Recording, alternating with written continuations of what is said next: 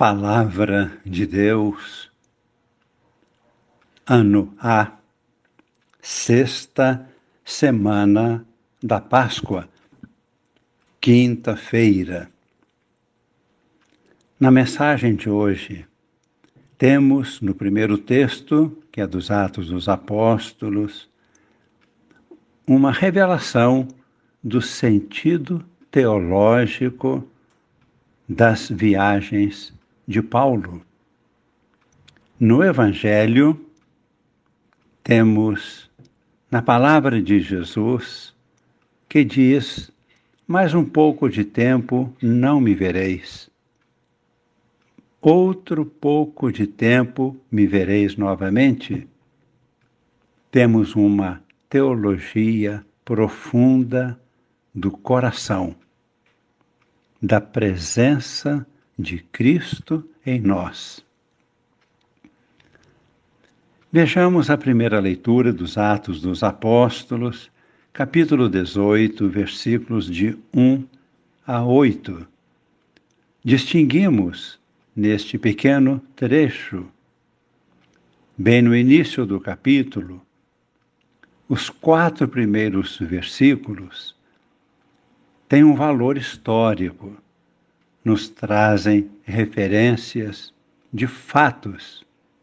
Versículo 1 descreve a viagem de Paulo de Atenas para Corinto. No versículo 2, cita os nomes de várias pessoas que viviam em Corinto. Versículo 3 refere-se à profissão de Paulo, que era fabricante de tendas. E no versículo 4 relata que Paulo anunciava a palavra de Deus na sinagoga aos sábados. Os demais versículos, de 5 a 8, deixam claro o costume naquele período inicial da igreja. O costume de anunciar, primeiramente aos judeus e depois, em segundo lugar, aos pagãos.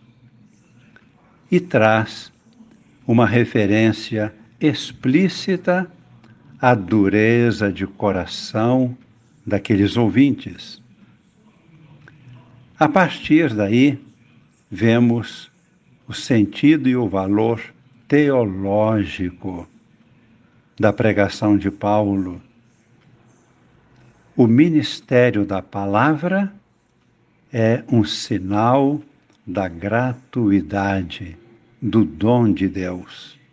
Por isso, o pregador, aquele que anuncia a palavra, deve dar testemunho desta gratuidade. Por isso, Paulo vivia do trabalho de suas mãos, fabricando tendas. Embora pelo Evangelho, bem sabemos que se aplica ao evangelizador aquele princípio: o operário é digno de seu salário. É uma afirmação de Jesus. O importante é salvaguardar e deixar em evidência a gratuidade do dom de Deus. Tudo recebemos de graça. Partilhamos e repartimos gratuitamente. No Evangelho, que nos traz o capítulo 16, versículos de 16 a 20 do Evangelho de São João, encontramos uma teologia profunda sobre a presença de Deus. E refletimos. Saber ser presença é um dom reservado para aqueles que constroem sua vida na dor e no silêncio. Vamos repetir. Porque os pais de família, as mães, vivem este mistério. Saber ser presença é um dom reservado para aqueles que constroem sua vida na dor e no silêncio. O mistério da presença está profundamente relacionado com o mistério do silêncio, com o mistério da dor, com o mistério da unidade interior da pessoa, a integração da pessoa na interioridade. Não é verdade que nós dizemos de algumas pessoas que elas têm uma presença forte? Quando dizemos isto? Quando são pessoas de uma riqueza interior intensa. Nem sabemos explicar. Sentimos, percebemos. São pessoas de profunda experiência de vida. Já passaram por muitas lutas, muitas provas grande dor. São pessoas com grande potencial de amor. Pessoas assim podem estar distantes fisicamente, mas estão presentes. Mesmo à distância, elas influenciam em nossas decisões, em nossas vidas.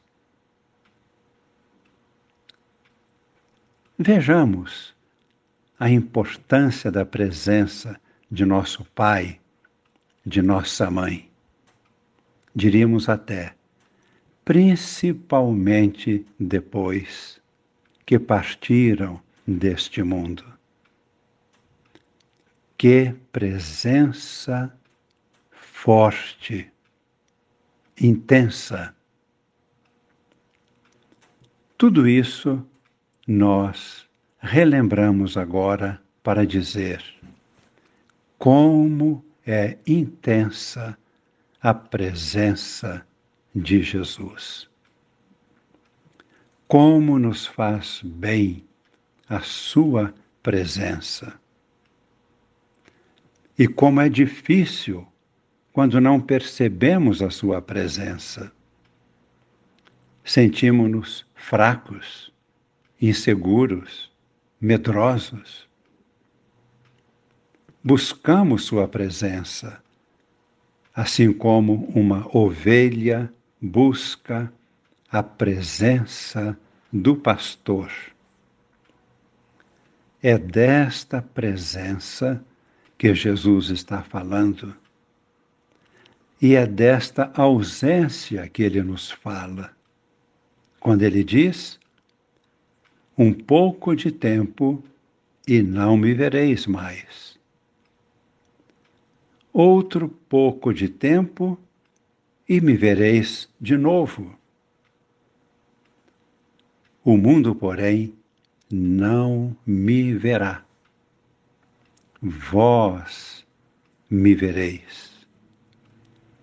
Esta palavra mundo no Evangelho de São João significa as pessoas que têm o coração fechado para a palavra de Deus. Esses não são capazes de perceber a presença de Deus, a presença de Jesus. Enquanto Jesus está fisicamente presente, os discípulos notam a sua presença pelos sentidos, ouvem, veem, tocam. Isso os incrédulos percebem também. dentro de poucos dias, já não terão mais este modo físico da presença de Jesus. Desde a sua morte na cruz até a ressurreição, estão em um vazio total, decepcionados com a morte de Cristo. Com a ressurreição, Jesus se manifesta de vários modos. Podem ver, podem ouvir, podem conversar com Ele, mas ainda permanecem inseguros, com medo, trancados dentro de casa, com medo de serem perseguidos e mortos. No dia de Pentecostes, tudo se transforma. A partir de então, percebem a sua presença, mesmo sem ver, sem ouvir, sem tocar, sem conversar com ele. Simplesmente ou divinamente por uma constatação interior. E é desta constatação que nasce uma certeza interior inabalável. Vem a alegria, a coragem, a segurança, o testemunho, o martírio, nada os detém. Esta nova maneira de perceber é um dom do Espírito Santo, um fruto do Espírito Santo. Saber ver com o coração. E o que significa, e mais um pouco de tempo, e me vereis de novo? De um modo novo, espiritual. É exatamente isto. Ver sem que os olhos vejam, compreender sem que os ouvidos escutem crer sem tocar, sem constatar fisicamente. E Maria Santíssima é o modelo perfeito do silêncio fecundo que nos possibilita acolher a palavra, ver Deus com o coração Maria Santíssima é o silêncio personificado.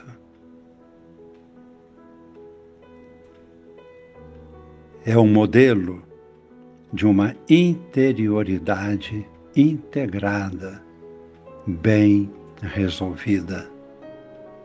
Maria é o silêncio. Cristo, a palavra Fechando nossos olhos, vamos receber a bênção de Jesus. Ele está aqui. Seu Espírito vive em nós, está em nossos corações. E na medida em que ouvimos a palavra, Sua bênção inunda os nossos corações a bênção de Deus chega para a nossa família, espalha-se para outras pessoas. Pedimos que esta bênção se estenda sobre toda a humanidade, sobre toda a terra. E é por isso que pedimos: enviai, Senhor, o vosso Espírito Santo e renovareis a face da terra. Vem Espírito Santo. Abençoe-vos o Deus Todo-Poderoso, Pai e Filho e Espírito Santo. Amém.